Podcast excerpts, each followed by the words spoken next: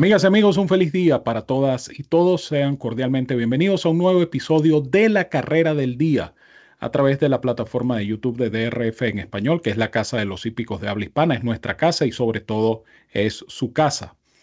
Randy Albornoz nos apoya siempre en la parte técnica. Hoy estoy acompañado por Evanán Negrón en el pronóstico, la dirección del potro Roberto Rodríguez y este servidor el 30G Ramón Brito en un programa que llega a ustedes presentado por DRF Bets. Recuerda su promoción donde puedes duplicar el primer depósito de 250 dólares, promoción para nuevos clientes con DRF Bets.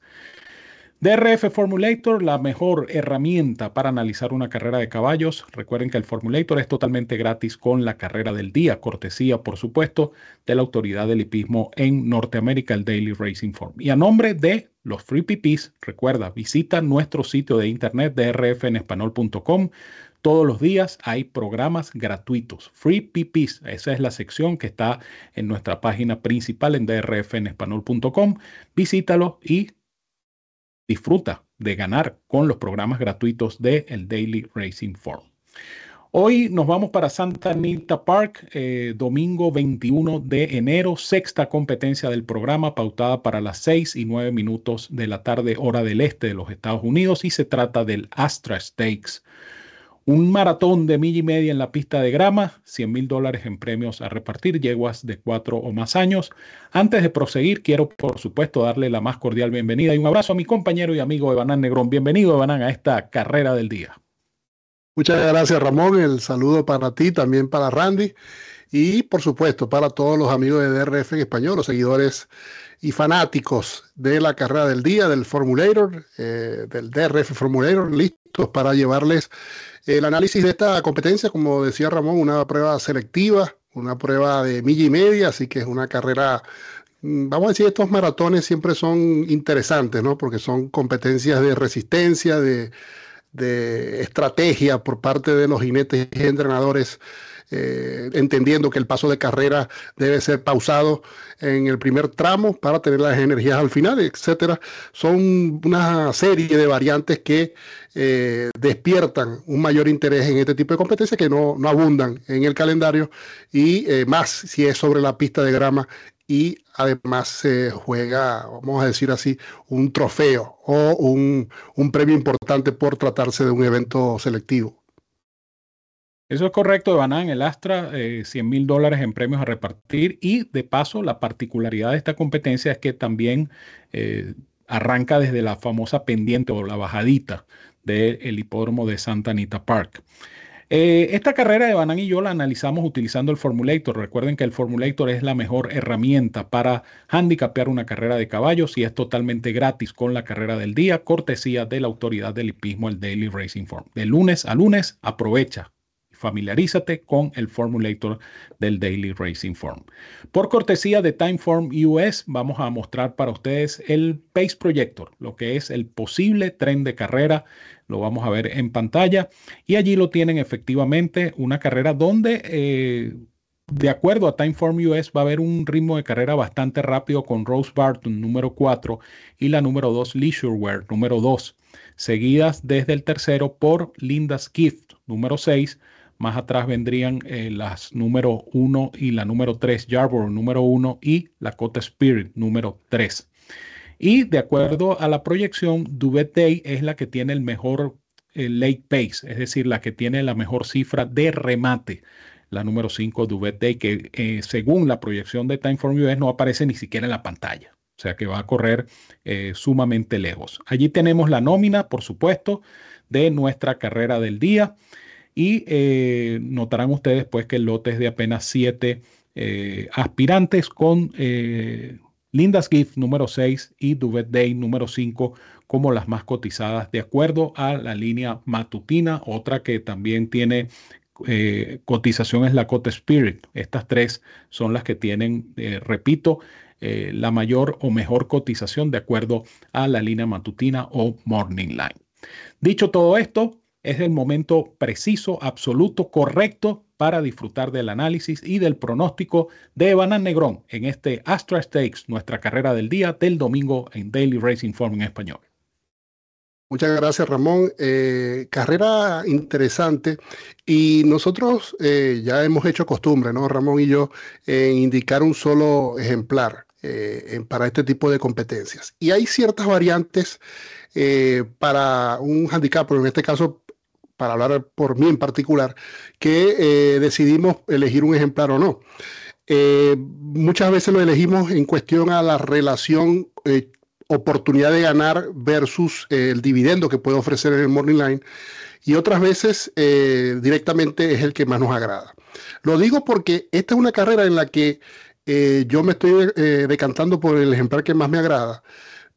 Porque ciertamente elegir un ejemplar en, esta, en esta labor de handicapping, de que tenga opción de ganar, pero que al mismo tiempo arroja buen dividendo, me hubiese permitido elegir casi cualquiera de las siete inscritas en esta competencia. Por esto, dicho este, vamos a decir, esta antesala, eh, yo me quedo con Linda Skiff, que cuando la elegí, eh, debo pecar de sincero que no había visto eh, los Morning Line, no, ni siquiera los habían adjudicado.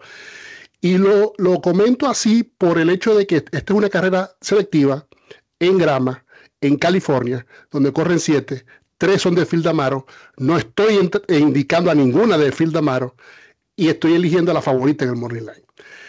Lo que quiere decir es que la relación estadística dividendo es pobrísimo para Linda's Gift, la número 6, pero que debo indicarla porque ciertamente cuando analicé la competencia eh, y, el, Timeform US, eh, el Pace Projector del Timeform US, eh, coincide con lo que yo eh, imaginé o visualicé como puede plantearse la competencia, efectivamente de las de Damaro Leisurewear quizás es la que va a salir a presionar a la recién reclamada por Patrick Gallagher Rose Barton, que eh, viene corriendo en millas, ella va a salir disparada en velocidad, Phil Damaro tendrá al menos en, en Leisurewear corrijo, perdón, en la número 2, en la que quizás vaya a apurar un poco el paso, y Linda's Gift, que viene de ganar de extremo a extremo, eh, donde venció a Musical Rhapsody, Linda's Gift eh, tomó la delantera porque simplemente era la menos lenta de ese grupo.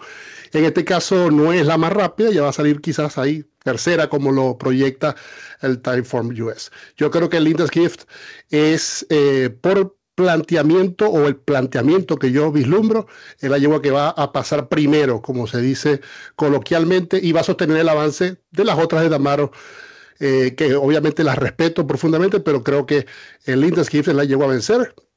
Repito, en la relación estadística o probabilidad de victoria versus el morning line o el dividendo que posiblemente esté arrojando antes de la carrera es bastante desalentador pero eh, tengo que elegir una y va a ser Linda's Gift número 6. Bueno, allí tienen la explicación de Banan con Linda's Gift número 6, su recomendación en este Astra Stakes, cuya nómina vamos a ver nuevamente en pantalla. Allí tienen la nómina de las siete participantes y como bien explicaba Evanan, tres de estas siete eh, competidoras pertenecen a la misma cuadra, la cuadra de Phil D'Amato, quien es, eh, se ha hecho en los últimos años el, experto, el amo, dueño y señor de la grama en California. En cuanto a mi pronóstico, eh, yo sí busqué la carrera hacia Phil D'Amato. eso fue el punto número uno. El punto número dos era seleccionar cuál de las yeguas de Phil D'Amato podía ser la ganadora. Y eh, me llamó mucho la atención, a pesar de que eh, quizá el tren de carrera vaya a, ser un factor en contra, Leisurewear, número dos. Y voy a ir con Leisurewear por varias razones. Número uno, porque esta pudiera ser la velocidad dentro de la velocidad. Es una yegua que, que es capaz de correr en parciales no prohibitivos, pero sí parciales relativamente rápidos.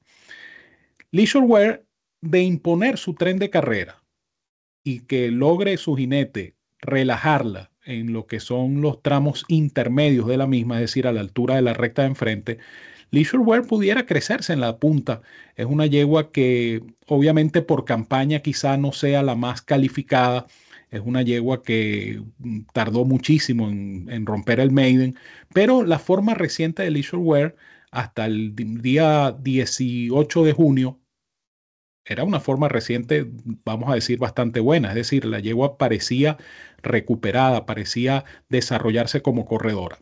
Sufrió un paro y está reapareciendo, este es un factor en contra obviamente, está reapareciendo de ese paro en un evento de milla y media. Pero lo otro que me llama la atención y que pongo en la balanza versus el hecho de que reaparece en milla y media es el cambio de monta. Esta yegua la venía montando el jinete Abdul Al-Sagur, un aprendiz de 7 libras en ese momento, y pasa a las manos de Flavian Pratt. ¿Por qué se monta Flavian Pratt en Leisure Wear? Esta es la pregunta que me hizo inclinarme hacia este lance, que estoy consciente de que es un tremendo lance en esta competencia, eh, pero es ese cambio de monta, esa condición que exhiben los trabajos y ese planteamiento de carrera, me dan la impresión de que Pratt pudiera dormir al lote en la punta. Obviamente eh, son teorías, son hipótesis, son especulaciones que hacemos en el análisis, pero pienso yo que buscando un lance, buscando un buen dividendo, Leisurewear, que efectivamente pudiera ser la liebre de estas tres yeguas de Phil D'Amato, pero con Flavian Pratt no creo que vaya a ir simplemente al sacrificio. A mí me parece que Flavian Pratt va a poner su empeño y va a tratar de ganar esta carrera. ¿Es un lance? Por supuesto, estamos conscientes de que es un lance, pero con ese me voy a quedar con Leisure Wear número 2. Así es que tienen en pantalla nuestras selecciones para Evanan la número 6, Linda's Gift, y para este servidor, Leisurewear número 2. Bueno, Evanan, te dejo entonces para que te despidas de nuestros amigos de DRF en español. Muchas gracias, Ramón. El gusto, como siempre, de compartir contigo este espacio. El agradecimiento también a Randy Albornoz y a todos los seguidores de DRF en español, a quienes le deseamos el mayor de los éxitos en esta carrera del día. Muchas gracias a ti, Evanán. Gracias a ustedes, amigos, por la sintonía y por descargar el formulator del Daily Racing Form que está disponible todos los días de lunes a lunes para la carrera del día. El agradecimiento, por supuesto, a DRF Bets, la plataforma de apuestas de Daily Racing Form. Recuerda la promoción Duplica tu primer depósito, promoción para nuevos clientes. Visita para más detalles nuestro sitio de internet drfenespanol.com. A nombre, por supuesto, del Formulator, la mejor herramienta para analizar una carrera de caballos disponible con la carrera del día y por supuesto nuestro sitio de internet drfenespanol.com y su sección Free Pipis. No dejes de visitar la sección de Free Pipis todos los días en nuestra página de internet porque allí hay programas clásicos gratuitos para diferentes hipódromos, para diferentes apuestas. Así es que visita drfenespanol.com y ubica nuestra sección Free Pipis programas clásicos completamente gratis, cortesía del Daily Racing Forum y de TRF en español. Randy Albornoz nos apoyó en la parte técnica, Evanán Negrón en el pronóstico, la dirección del potro Roberto Rodríguez. Este servidor, el 30G Ramón Brito, se despide diciéndoles como siempre que los quiero mucho y los quiero de gratis. Fuerte abrazo a todos donde quiera que se encuentren, cuídense mucho, que disfruten de esta interesante competencia y nos vemos la próxima semana por acá en la carrera del día.